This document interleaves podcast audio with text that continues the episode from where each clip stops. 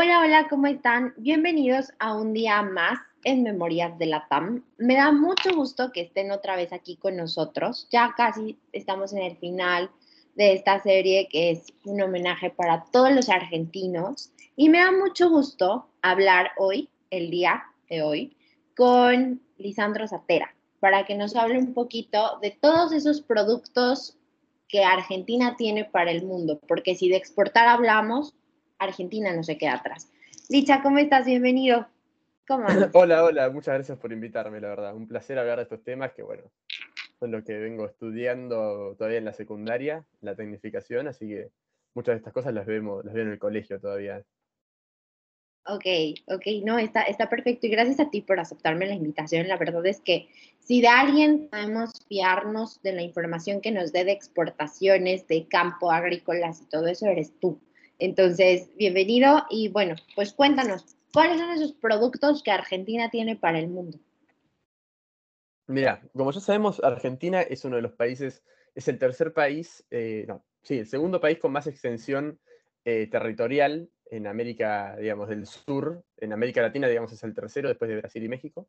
Em, es, uno es, el principal exportador de los productos procesados de soja, aceite, y harina de soja que se venden, bueno, a eh, países como China y, Estados Unidos, eh, Brasil, bueno, Brasil es nuestro principal socio comercial, ya que, bueno, para la alimentación, la, digamos, la mejora de la proteína de una proteína vegetal o animal, hace pocos años, digamos, los últimos 20, se fue descubriendo que la soja es un, o sea, ahí radica la importancia de la soja, ¿no? Porque, qué sé yo, eh, el, aceite de soja, la salsa de soja, se consume en muchos países orientales, incluso cada vez más en la cultura latina e incluso en América del Norte Europa, pero sigue siendo un alimento así como un poco más, es como el ketchup o, una salsa eh, un poco más exótica.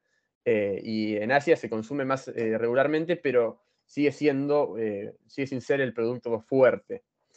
A partir de las, de las hojas se puede, eh, se, alimentan los animales, especialmente eh, los cerdos en China, y eso da un gran potencial para la fabricación de un montón de proteína, o sea, de proteína en masa para, para la población. Después, bueno, gracias al enorme campo y el gran terreno que tenemos, que además, cabe aclarar, que la menor, la menor cantidad del terreno es cultivable, pero es un terreno de, altísima calidad, o sea, desde la mitad de Argentina más o menos hacia el sur es prácticamente eh, todo desierto, desierto tal vez no como el Sahara, pero está la, pampa, digamos que eh, hay, prevalecen los arbustos y, y, hay mucha sequedad y mucho frío durante el invierno y mucho calor durante el verano. Em, bueno, Argentina después es el segundo exportador a nivel mundial eh, de maíz y el, uno de los primeros productores. Eh, en cuanto a carnes, bueno, eh, también hay una gran producción de carnes por las tierras, aunque la, ganadería se está viendo cada vez más empujada a los peores terrenos por la agricultura, por lo que tiende a, a, mejorarse las especies y demás procesos, que bueno, esos son términos más técnicos. Em, después te digo, también somos uno de, los principales productores hasta hace un par de años. Eh, ahora no está creciendo tanto la producción de trigo, está creciendo bien, pero no, tanto como hace un par de años. Eh, lo mismo con la avena y otros cereales así más secundarios eh, que se van consumiendo más. Explotó en los últimos años la, la, producción de cebada, sobre todo para consumo interno, porque bueno, se popularizaron mucho las cervecerías y hay mucha demanda de cebada pero bueno, digamos, el agro, que es el principal motor, ya te digo, uno de cada tres dólares, acá se habla mucho de los dólares y, eh, y el peso argentino y los tipos de cambio, que después es un tema que vamos a ver un poquito más adelante, porque bueno, es eh, con la devaluación que tiene Argentina, eh, la dolarización,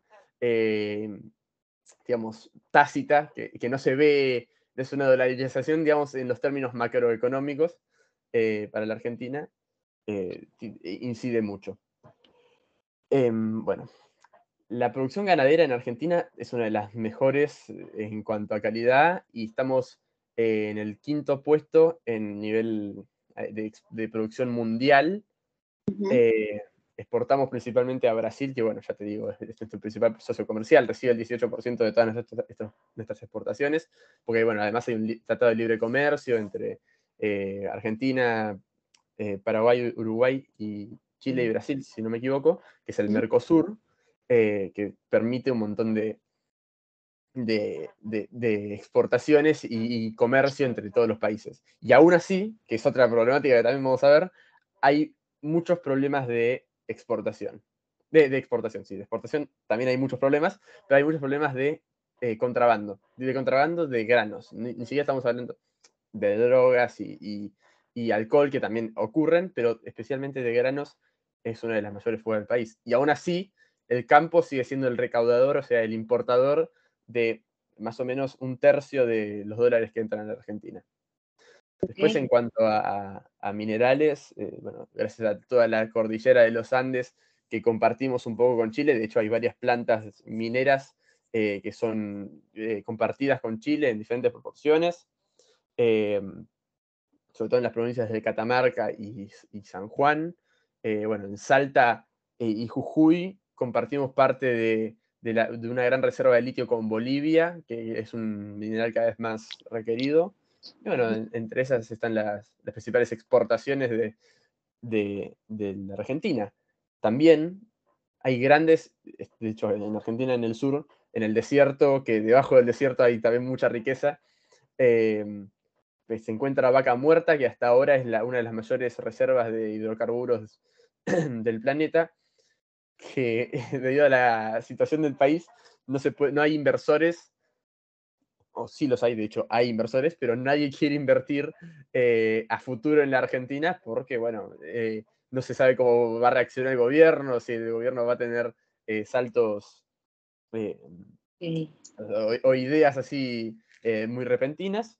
Y bueno, ahora recién, recién después de, harán cinco o seis años que se descubrió el yacimiento, un poco más incluso, Em, se está empezando a ver la construcción de un gasoducto, además se llama gasoducto Néstor Kirchner, eh, que bueno, también tiene un montón de, de, problemáticas, irregularidades, hay cosas que, bueno, no se termina de entender el, precio y, bueno, otros detallitos. Eh, después volviendo un poco a los minerales, también es una, además de ser un, algo muy importante porque trae dólares, la, la, mayoría de las mineras son extranjeras, no hay prácticamente mineras argentinas o incluso latinoamericanas, hay muy pocas en la cordillera de los Andes. Eh, generan mucha contaminación porque se utilizan cianuros y metales pesados para la separación de, los minerales eh, requeridos de los no requeridos. Terminando, cerrando así un poquito este paneo general, vamos a empezar con eh, la diferencia cambiaria, que como productor agropecuario, ¿por qué es como, hablando en criollo, eh, un dolor de alma, un dolor de huevos, eh, exportar al exterior? ¿Por qué? Un productor agropecuario, cuando va a comprar, por ejemplo, suponte, alimento balanceado, además, importamos gran parte de la soja desde Paraguay, además de muchas las producimos, una gran parte también importamos desde Paraguay para justamente procesarla y poder exportarla. Pero un productor agropecuario importa alimentos em, para los animales, ¿no? E importa medicamentos para los animales, importa herbicidas en los cultivos, importa eh, fertilizantes en los cultivos, que acá no se producen tantos. Eh, uno de los principales productores eh, no me acuerdo bien, creo que era Rusia, pero es por las grandes cantidades de urea. Todo, todo, todo, todo se paga a partir de, lo paga el productor, o sea, y en dólares. ¿Qué pasa? Hay un cepo a una cantidad de dólares reducida por mes para cada persona particular. Cada persona puede sacar 200 dólares al tipo de cambio oficial, que está alrededor de los 140 pesos. Anótense ese número porque es muy importante, porque después vamos a ver que eh, cuando, eh, perdón, compra, compra las cosas al dólar, eh, el dólar oficial está 140 pesos. Compra las cosas al dólar blue, que es el que puede conseguir, pues si tiene que gastar 10 mil dólares para 500 hectáreas, que 500 hectáreas parecerá un montón, pero es un productor chico, un productor chico así acariciando un poquito las ideas de ser medio mediano, comprándose unas 300 hectáreas más, si llega en algún momento a, poder, pero un productor de 500 hectáreas eh, compra todas las 200 dólares, no le alcanza para nada, generalmente acceden al blue o al dólar eh, em, contado con liqui, que bueno, es otra movida económica que es un dólar, pero no es dólar porque no es el dólar físico, sino que es el, dólar crédito que da el Banco Central para no darte dólares y no perderlas. Un problema. Está entre los 330 y los 270 pesos, depende a quién es el, mejor postor, ¿no? Ok. Ese también es un número importante, o sea, alrededor de los 300 pesos. El doble, un poco más del doble de, que el dólar oficial cuando el productor va a exportar soja, trigo, cebada, carne, que, después vamos a ver el tema de la carne, em, maíz, girasol, eh, maní, maní, bueno, maní somos uno de los principales productores también en la provincia de Córdoba y exportadores. Es un producto así un poco secundario, pero es interesante también el gobierno, primero que nada, le cobra retenciones. Si es soja, es un 30% más o menos, o sea, no le paga una parte bastante grande de la producción. Eh, después, eh, los diferentes eh, cultivos y, granos tienen otros tipos de retenciones. La soja es la más importante, tiene un 30% de retenciones.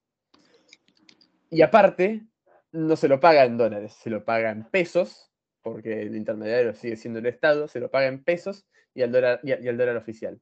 Entonces, ¿qué pasa? Te, vos, gastás para una hectárea, eh, el otro día hablaba con mi profesor de grano, eh, de, grano es una materia, em, que una hectárea de soja aproximadamente sale 500 dólares producirla, o sea, hacerla, eh, que crezca y cosecharla, porque además el precio del combustible también influye, el precio de los fertilizantes influye un montón, eso en promedio son 500 dólares. En otros países, en Estados Unidos, le sacan alrededor de 1100, en Brasil mil dólares, mil cincuenta por ahí. Eh, y acá le sacamos muchas veces, eh, o sea, mil cincuenta sin contar los, costos, ¿no? Serían alrededor de 600 dólares de ganancia por, por hectárea. Acá no llegamos a los 200 de ganancia, o sea, 700, menos de 700 dólares. ¿Qué pasa? El productor agarra, exporta y le pagan, después de descontarle las retenciones, a un dólar que vale la mitad de lo que le cuestan las cosas. Entonces, los precios no tienen correlación. Y el problema quizás no son las retenciones. Hay gente, incluso del campo, eh, que está a favor, otra que está en contra, otra que opina que no está mal porque, o sea, se está exportando valor de la tierra, se está exportando tierra argentina al exterior para los fines que sea. Digamos, eh, eh, no literalmente, ¿no? Es una forma de entenderlo se exporta tierra, se exporta valor terrenal. Y bueno, las, las, retenciones son como una forma de retener una parte de ese valor en el país. ¿Qué, pasa? Que además de, las retenciones, que son una, parte grande eh, de, la, eh, del dinero que no llega al productor, em, tienen este, esta brecha cambiaria, este, este problema con, con el tipo de cambio. Entonces, cada vez, o sea, ya de por sí, bueno, la producción agropecuaria es una producción que requiere mucho tiempo, dependes absoluta y totalmente de los tiempos eh, naturales de lo que vayas a producir, si son abejas, el tiempo de las abejas, si son vacas, el tiempo de la vaca, si es maíz, el tiempo del maíz. Claro. Em, y bueno, todos los factores ambientales que además te pueden pasar. Este año llovió muy poco, una gran parte de la cosecha de maíz que se, quemó, no llegó a, cosecharse por las sequías que hubo. Eh, te puede pasar sequías, te pueden pasar inundaciones, te pueden pasar enfermedades de las plantas, enfermedades de los animales, eh, puede pasar cualquier cosa. Sumándole a que además militantes políticos quizá van y te rompen el silo bolsa mientras vos lo estás guardando para venderlo cuando la soja suba un poco de precio. Eso también pasa, que hay militantes piqueteros, por ejemplo, que dicen, eh, los cipayos, una palabra, ¿no? Estoy inventando, pero que toman a los productores agropecuarios como el enemigo y está lleno de videos, pueden buscar en internet, de gente que quizá no son los grandes productores agropecuarios, tienen menos de 100 hectáreas, hicieron, pudieron hacer un silo bolsa y con un cúter se lo abrieron de punta a punta y eso, bueno, perdés el grano, pues se empieza a humedecer, eh, se empieza, se calienta por procesos químicos de los propios granos, se pierde el grano, se llena de insectos, o sea, eh, es toda una problemática. Y bueno, es eh, la base del problema del, campo argentino. Ok, claro, claro, qué, qué interesante. Bueno, a mí me, me, sorprendió mucho el maíz, porque México produce maíz. Esa es una de las cosas que más me ha impresionado, porque allá no le dicen maíz, más bien no le dicen elote, le dicen choclo, ¿no? Entonces... Eh, choclo, digamos, es la planta que se que consume, digamos, directamente eh, la, gente, ¿no? Choclo es la forma popular. En términos grano se sigue llamando maíz. Maíz. El choclo, el choclo, el choclo digamos, es la espiga del maíz toda, llena, es lo que se le llama el choclo. Sí, sí. El, el, elote acá en México, que lo comemos con, con chile y limón y cosas así. Allá es el choclo que lo comen en, empanadas de humita. Eh, por ejemplo, eh, la carne, sin duda, es una de las cosas que tú piensas en carne y automáticamente te vas a la Argentina. O sea, siempre vas a, decir carne es igual a Argentina. Y algo que pasa, que, que estoy como impactada, no nadada, es el hecho de, todo este intercambio del dinero, de la dolarización, tienen un montón de dólares que, bueno, yo con el dólar que manejamos aquí ya me vuelvo loca. Allá que el dólar blue, que el dólar no sé qué, wow. Hace poco salió el dólar Netflix, dólar no sé qué, hace poco salió el dólar soja, que justamente para este problema, que pasaron de, 140 pesos a 200. Algo es algo, pero bueno, sigue siendo problemático, digamos, el cambio. Claro, sin duda. Y sobre todo porque, a ver, bien dices, o sea, tienen toda la situación de que los productores sean grandes, chicos, medianos, que, es también interesante porque ya nos dijiste con cuántas hectáreas se considera un productor chico, un productor mediano.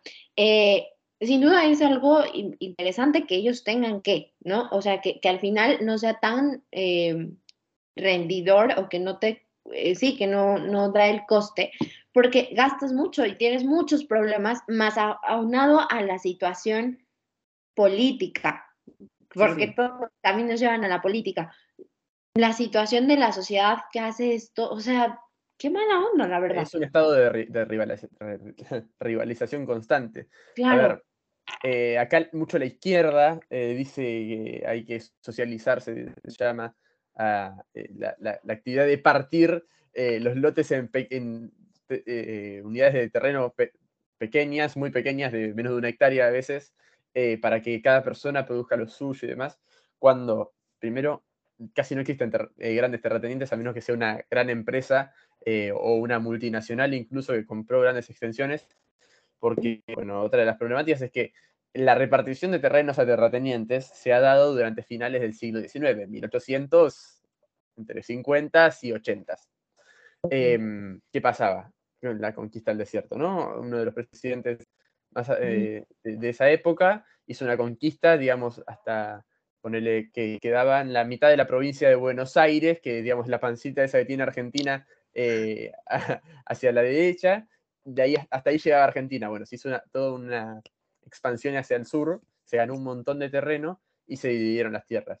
¿Qué pasa? Esas tierras, esas familias, empezaron a tener un montón de, hijos muchas veces, eh, o sea, cinco, seis, siete hijos, el ámbito rural siempre fue de familias muy grandes y la repartición de terrenos, ponele que el abuelo tenía 2.000 hectáreas, los hijos eran, con que fueran cuatro, ya tenían 500 hectáreas cada uno. Si cada uno tenía eh, dos hijos, pasaban a ser 200 hectáreas. O sea, ya empezaba, eh, se empezaba a, reducir y muchas veces se socializaban. Por eso el campo es muy unido porque lo que pasaba es que se juntan grandes eh, extensiones de terreno entre muchos productores. Cada productor se junta, ponen 500, 700, 800 hectáreas, cada uno hace lo que le plazca en su pedazo de tierra, pero muchas veces, por ejemplo, comparten las maquinarias, compran una cosechadora para 12, 11, 50 personas para cosechar, porque, a ver, eh, acá es inviable y en general, o sea, son maquinarias muy, muy costosas. Un productor chico, mediano, en ninguna parte del mundo, menos acá, imagínate, eh, se puede costear grandes maquinarias especializadas eh, y aún así pueden hacer las, las producciones porque o se alquilan, se alquilan gente que coseche o se compran entre grupos grandes. Y además, después también se hacen los bolsas entre mucha gente. Bueno, eh, está muy, digamos, hay mucha cultura del trabajo colectivo. Ok. Sí, claro. Y también, por ejemplo, el Festival del Campo que pasa hace unos pocos días, bueno, que pasó hace unos pocos meses, es algo que te notas que, que sí hay esa unidad en el... En el... el festival, la rural, decís. Ah, sí, esa. Sí, la rural. Yo estuve, estuve porque tenemos entrada gratuita como escuela agropecuaria. Sí, yo veo y es como, o sea, me da mucho gusto porque aquí en México no tenemos algo así, o sea, que se festeje, que se celebre, que se junte, que digamos todos por el campo. No, y está muy padre eso, porque pues sí, o sea, se nota el espíritu de decir, a ver, Estados Unidos, ¿sabes cómo? sí. Sí, sí, absolutamente.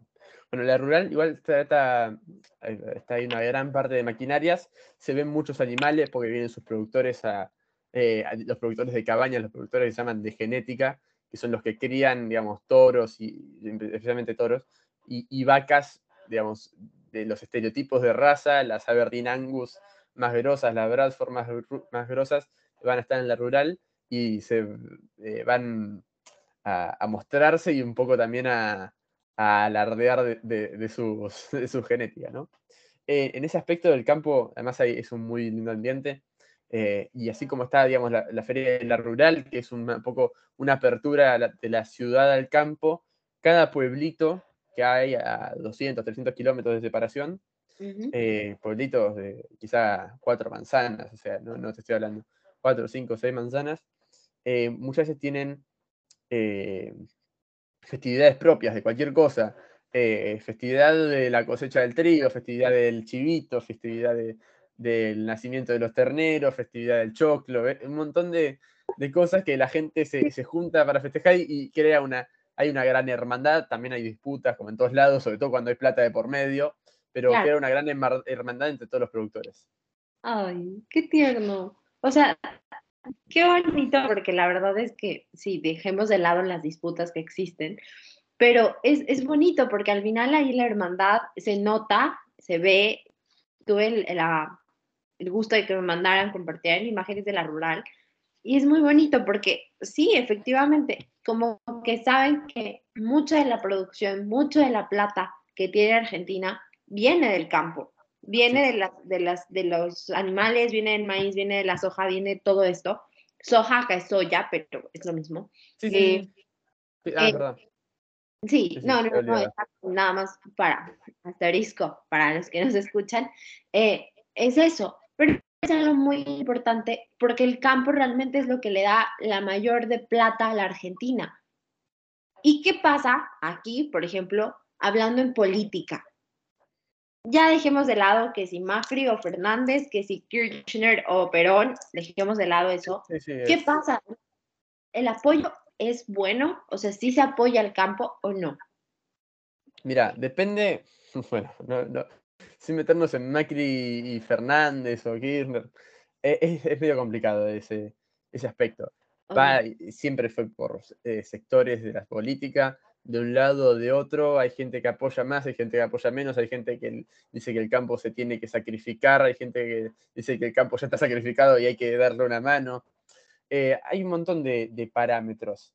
Eh, bueno, lo cierto es que el campo, sobre todo con esta gestión actual, eh, se vio bastante eh, golpeado, en un ámbito, digamos, también desamparado, eh, porque quizá ellos pudieron seguir laburando, por, o sea, trabajando a pesar de la pandemia, pero sin embargo el, gobierno mantuvo, digamos, el, castigo sobre, sobre estos grupos, ¿no? O sea, como te digo, el dólar con tal de, bueno, es un poco más complejo que, bueno, no quieren subir el precio del dólar de 140 o 200 pesos eh, porque quieren cagar a los productores. Hay todo un trasfondo económico, hay, digamos, un montón de, matices en ese aspecto. Em, qué sé yo, es todo, es un problema muy de raíz. Em, siempre, eh, bueno, en el interior cada vez eh, hay una mayor oposición al gobierno actual por la situación. O sea, simplemente eh, es algo lógico de pensar. Si con un gobierno me iba bien y con este me está yendo mal y me están castigando cada vez más, no voy a seguir apoyando a este gobierno por razones lógicas, aunque en algún momento éticamente o, o ideológicamente haya acordado, me está yendo mal. O sea, me está yendo mal a mí, me está yendo mal al vecino. Y lo que pasa es que los vecinos, digamos, la competencia no está tanto en vos producís más o producís más barato que yo. Es quién produce mejor. Entonces, los vecinos, ambos producen eh, eh, bovinos, eh, carne de vaca, ponele. Ah, casi siempre hay cooperación. ¿Por qué? Porque ambos saben que tarde o temprano van a vender toda su producción, la van a exportar o la van a poder vender en el mercado interno, pero seguro se la van a comprar porque es producción de alimentos. Entonces, ¿qué pasa? Lo que tiene que hacer cada productor es mejorar su producción, no para eh, ganarla al otro, sino para poder ganar él. Entonces, no hay, no hay disputas, no hay tantas disputas por el lado de, competencia dentro del campo, sino por temas familiares, partición de tierras y demás. Em, a partir de esto, digamos, políticamente, eh, el campo e, es un, es un área muy, muy compleja, ¿viste? Está la parte eh, así que siempre fue un poco más eh, tirando para la derecha, pues son sociedades quizá de no, no, muchísima plata, pero sociedades medias, medias medias o medias tirando un poco altas. También hay, hay medias bajas y bajas dentro del campo, o sea, tampoco se puede descartar hay una gran parte, el grueso te diría que es medio, medio alto, medio. Eh, alto ya es medio difícil porque, bueno, te contaba antes, eh, que son trabajos muy sacrificados, eh, requieren un montón de tiempo de persona y un gran productor no se lo puede empezar a considerar hasta que no tienen 1.500, 2.000 hectáreas, o sea, y ahí es cuando, digamos, empiezan a facturar bien. sin embargo, bueno, a nivel político, eh, hay un montón de problemas. Una de las cosas, por ejemplo, es que eh, el contrabando de granos, de soja sobre todo, que se hacen a Brasil, se pasan, hay veces que los camiones paran al costado del río y van pasando de dos en dos, camiones llenos de bolsas de soja, y van pasando de a dos bolsones de 50 kilos en unos barquitos chiquitos así, cruzando el río, gente que le pagan para eso, para contra el contrabando, para vender el grano a un dólar más o menos eh, eh, real, ¿no? Y poder tener la ganancia real de su, de su producto. Incluso, hace poco se, empezó a desvelar que eh, simplemente cruzan por la frontera, los controles fronterizos, a eso de las 6 de la tarde, los productores, los camioneros sobre todo, saben que se apagan las balanzas, en algunos pasos específicos, no me acuerdo ahora los nombres, saben que se apagan las balanzas y pasan. Yo lo comenté un poco con mi profesor y me dice, sí, eso siempre estuvo. Eso, empezó a salir ahora. El tipo, a ver, un tipo que trabajó 40 años en el campo, o sea, tiene, es productor y, es ingeniero agrónomo y estuvo dando, eh, y, habló, con, o sea, trabajó en asesoramiento de miles de productores, cientos de productores, y decía, sí, eso se sabe, es conocimiento, digamos, popular en el campo, porque siempre tiene intereses detrás. son políticos, regionales incluso, muchas veces y un poco más, menos regionales y más eh, provinciales, incluso nacionales, que saben que eso pasa, pero que reciben coimas y no, no es eh, una acusación, es lo que está pasando, o sea, es lo que, es lo que ocurre. Reciben coimas desde policías hasta, hasta políticos de alto nivel eh, por los camiones que pasan. O sea, es, es una, además una cosa muy desordenada, muy turbia, porque los camiones cruzan la frontera, hace poco salió que planillas donde cada eh, camionero declara el peso y su y, tiene varios eh, recuadros cada planilla para varios, varios camioneros. Había planillas que estaban los tres camiones firmados por un solo conductor. Había tres camiones que el nombre no coincidía con la firma. Camiones que no coincidía, bueno, el peso nunca coincidía porque, bueno, eh, tiran un estimado y pasan con el resto, pagan un menos de la mitad de los impuestos que deberían pagar y siguen de largo. Entonces, bueno, un montón de, cosas de ese estilo que, bueno, no. Claro. Sí, la Paraguay. Y que los productores, mucho, una, gran parte se aprovecha y otra gran parte eh, se mantiene, digamos, el trabajo de la manera más honesta posible. Pero son cosas que pasan. Claro, claro. la prohibición siempre va a estar el, la, desviación, ¿no? Pasaba, pasó en Estados Unidos con la ley seca y, las mafias, eh, pasa con la droga en todos lados, en todas partes del mundo, o sea. Pasa. Pasa, ocurre. Es, algo, que pasa, pero, pero que qué desgracia que pase, porque, o sea, y, y no porque, mira, yo creo que mucha de esta gente a veces también yo creo que si no diera nada, o sea, si de verdad no sirviera para nada, los políticos serían los primeros en prohibir eso. Algo debe de dar que, que al final te hacen de la vista. Pero es tan fácil como poner un turno noche en la guardia, en la guardia y que no se apaguen las balanzas. Claro. es una locura. Eh, o sea, algunos pasos fronterizos tienen todo el día camiones en fila esperando a que sean las 6, 7, 8 de la tarde para que apaguen las balanzas y pasar claro. claro, o sea, no sé qué onda con eso, pero sí, sin duda es algo, es algo, pues, tú, a ver, tú, Licha, que tú trabajas en el campo, que tú tienes eso. ¿Tú qué sientes cuando ves esto? O sea, ¿te da coraje, importancia? Dices, ni al caso, ¿qué siente Licha? A mí eh, es un sentimiento extraño, es como, bueno, por un lado, el tipo que, que le quedó como última opción pasar de contrabando porque si no iba a perder 100 eh, mil dólares en que con eh, la suba, hace poco hubo escasez de combustible, no se pudo cosechar una gran parte del maíz porque hubo escasez de combustible y no se podían llenar las cosechadoras. El tipo que no pudo cosechar ni la mitad de su campo, eh, una parte grande tuvo un problema con una enfermedad, cualquier cosa. y la única digamos, opción para incluso poder recuperar un poco de plata y, al año siguiente mantener eh, la producción. Y tuvo, fue la única, la última opción que tuvo para eh, hacer traficar el, grano. Y la verdad me da pena. Por un lado me da pena.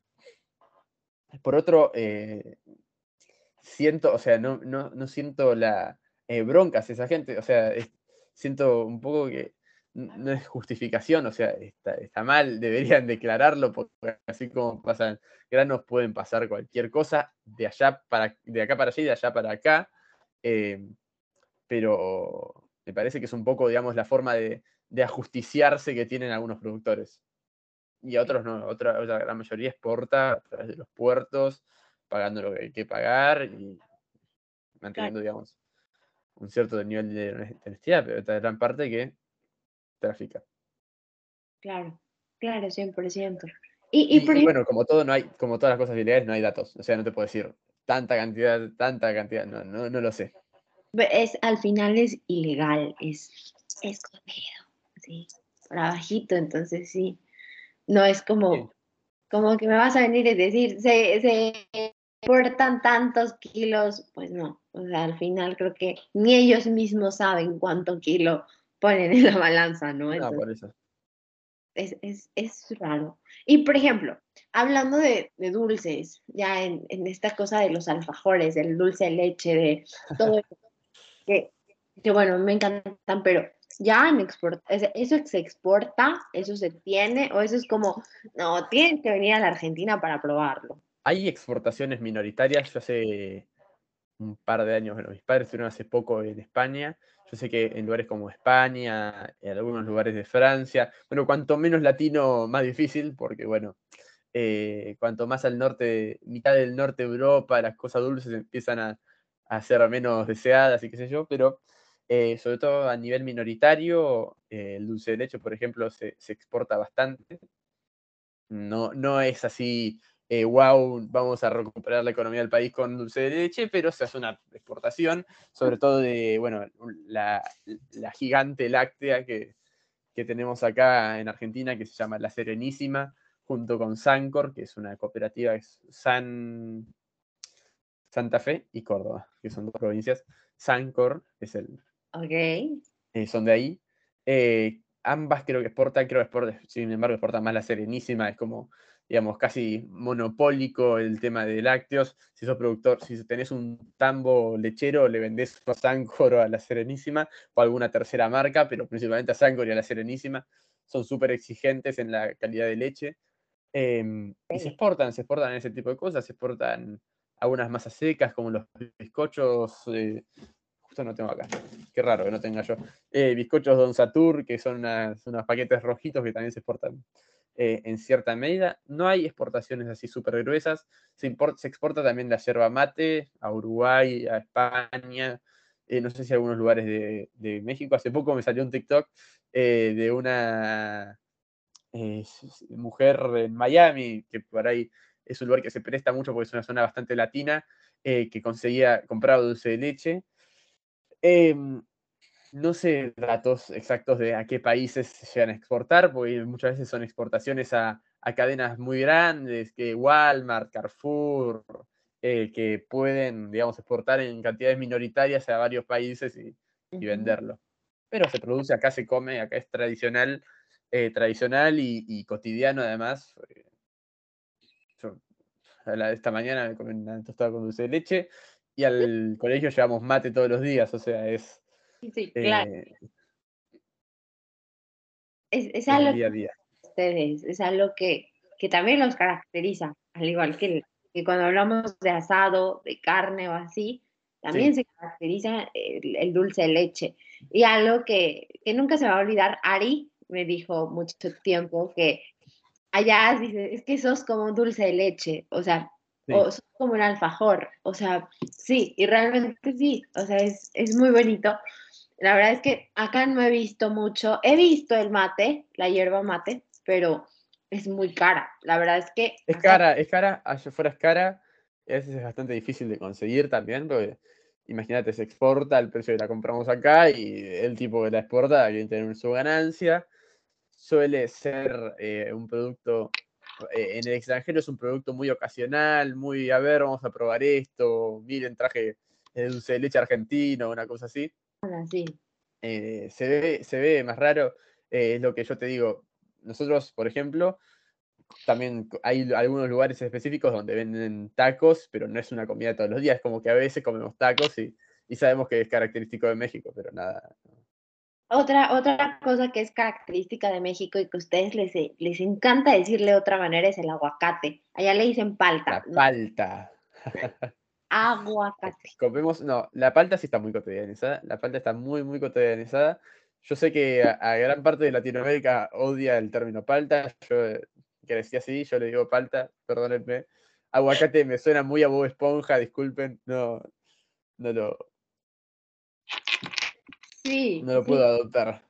No, e, es, es, algo muy, muy raro porque aparte de, eh, viene desde, desde náhuatl, o sea, es aguacate, es muy curioso. Pero la verdad es que palta, o sea, es como que una tostada de palta. No tengo idea del origen de la, de la palabra, no tengo idea. O sea, hay que, que, que, como que, ¿qué les dio la idea de decirle que el aguacate redondito, verdecito, con un hueso en el centro, podía ser una palta. No tengo idea, pero bueno, es, es algo que se ha cotidianizado mucho por todas esto de las modas, entre comillas, del French toast o de la tostadita con el aguacate y un huevo encima. Como que mucha gente lo ha ido implementando y es algo que por mí coman mientras y además es, un, es, una, es una fruta súper, súper, súper nutritiva, es excelente. Desde el punto de vista, eh, em, eh, ¿cómo se llama? Nutricional, es un alimento de primera. Claro, sí. Aparte sí es, es proteína, es, bueno, puede ser... Grasas, grasas saludables, muchas grasas saludables, un montón de vitaminas. De México. Sí, no, sí, 100%. Y, y entonces, sí, es algo que, que pasa. Pero acá, por ejemplo, yo no veo mucho, o sea, el, mate cuesta 25 dólares aproximadamente, como 500 pesos. Eh, y así, o sea, nada más tu paquetito de hierbita. Sí, sí, sí, eh, y no tenés el, no tenés el, eso se, llama ah. yerba, no tenés el mate, que yo tengo uno violeta acá, de, usar cotidiano, que tiene esta mm. formita, y no tenés la, la bombilla, que también eh, debe ser más difícil incluso de conseguir que, que la yerba. Tal vez hay, pero son de muy mala calidad o son de plástico. Entonces, pues no. O sea, la verdad es que dices, no, mejor no.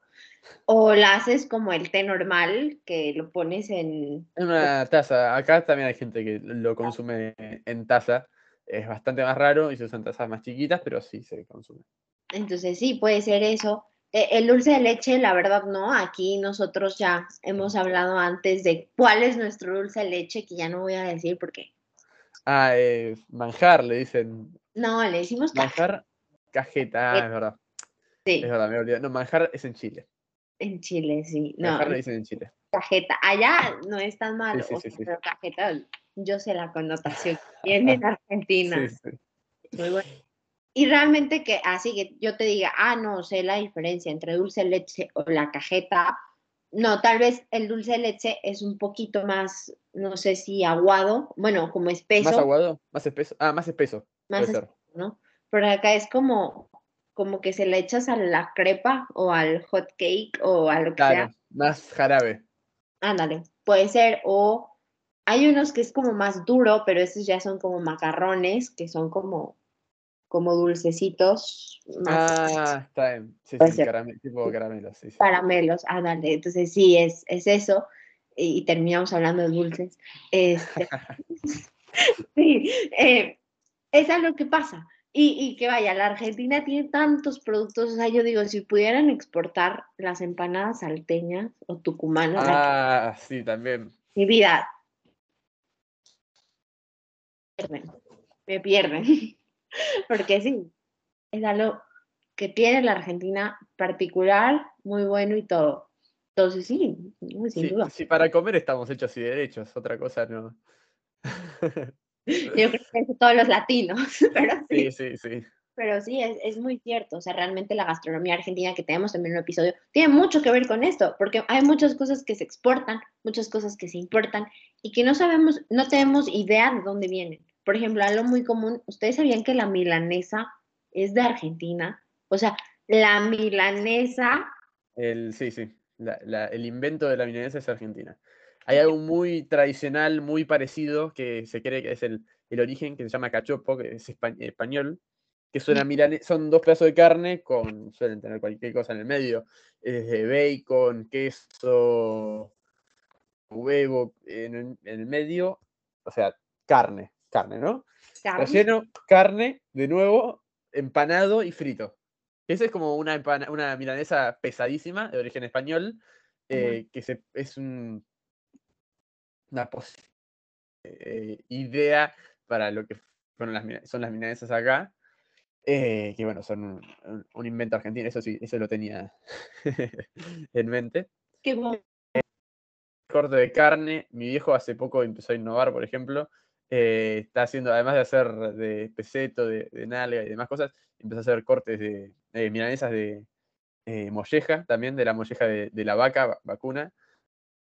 Bueno, acá nos comemos todo de la vaca. Está, eh, exportamos los mejores cortes de las mejores vacas. Hay dos cuotas, digamos, de exportación, que son la Hilton y la 481, con diferentes parámetros cada una.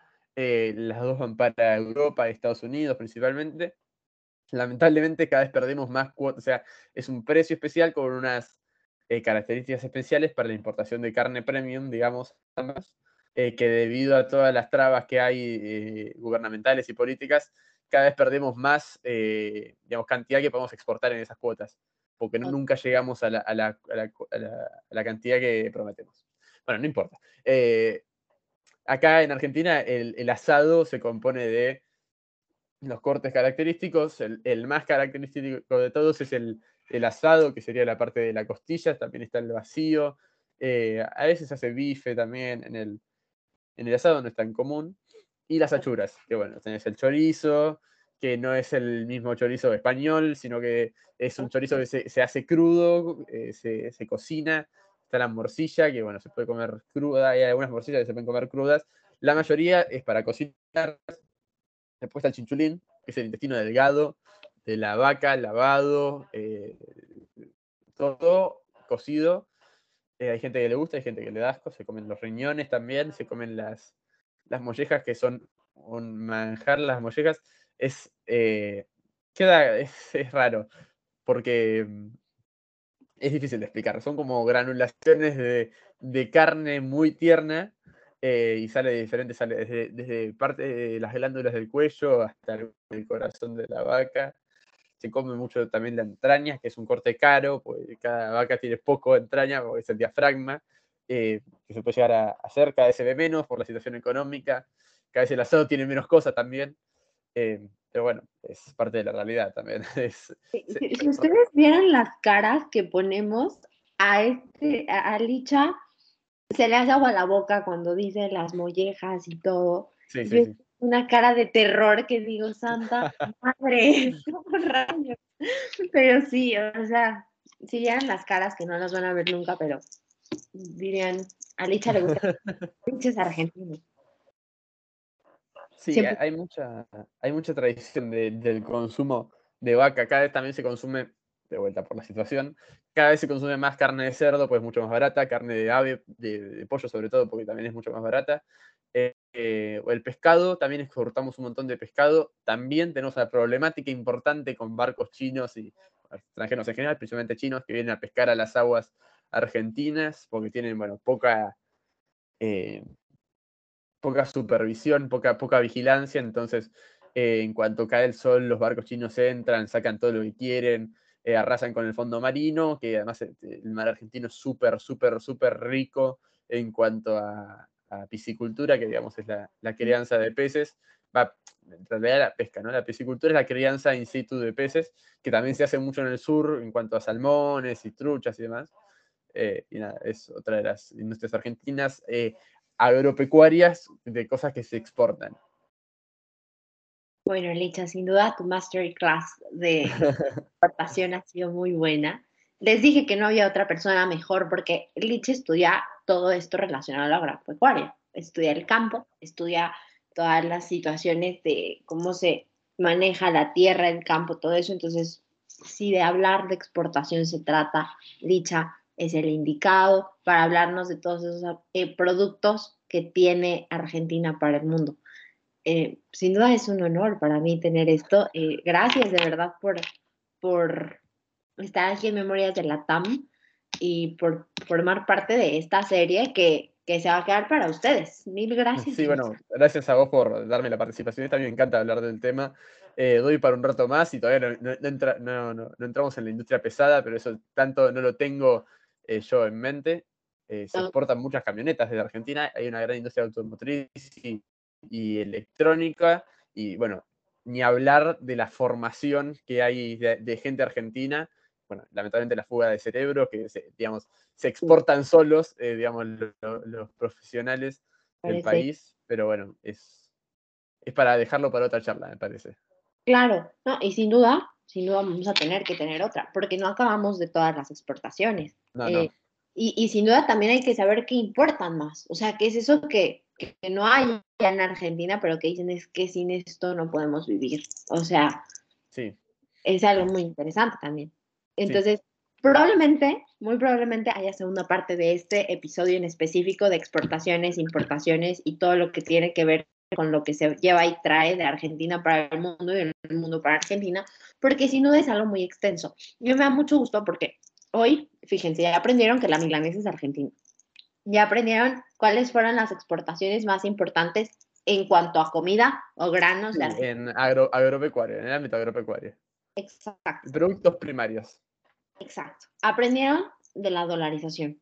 Es, bueno, aprendieron, porque sí. Este, y sin duda, el, ya aprendieron a diferenciar las hectáreas, un productor grande, chico y mediano, de la mano de Licha. Qué gusto tenerte aquí. Y bueno, sin duda. Una exploración por las culturas, ¿no? O sea, un poco también. Claro. Y también de la, del contrabando. Triste, pero. Sí, bueno. También. Problemáticas, te digo problemáticas.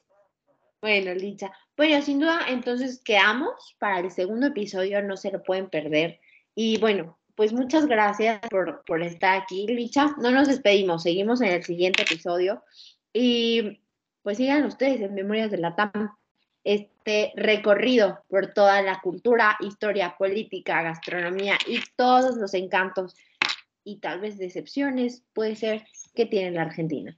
Porque aquí les vamos a decir todo de la París de Latinoamérica, así que no se lo pierdan. Continúen, escúchenlo y todo. Y pues muchas gracias. Nos vemos en el siguiente Memorias de la TAM. Gracias, Licha, por estar aquí. Gracias a vos, eh, Norma, por invitarme y gracias a todos los que están escuchando. Un abrazo. Nos vemos en el siguiente. Nos vemos en el siguiente, sí. Bye.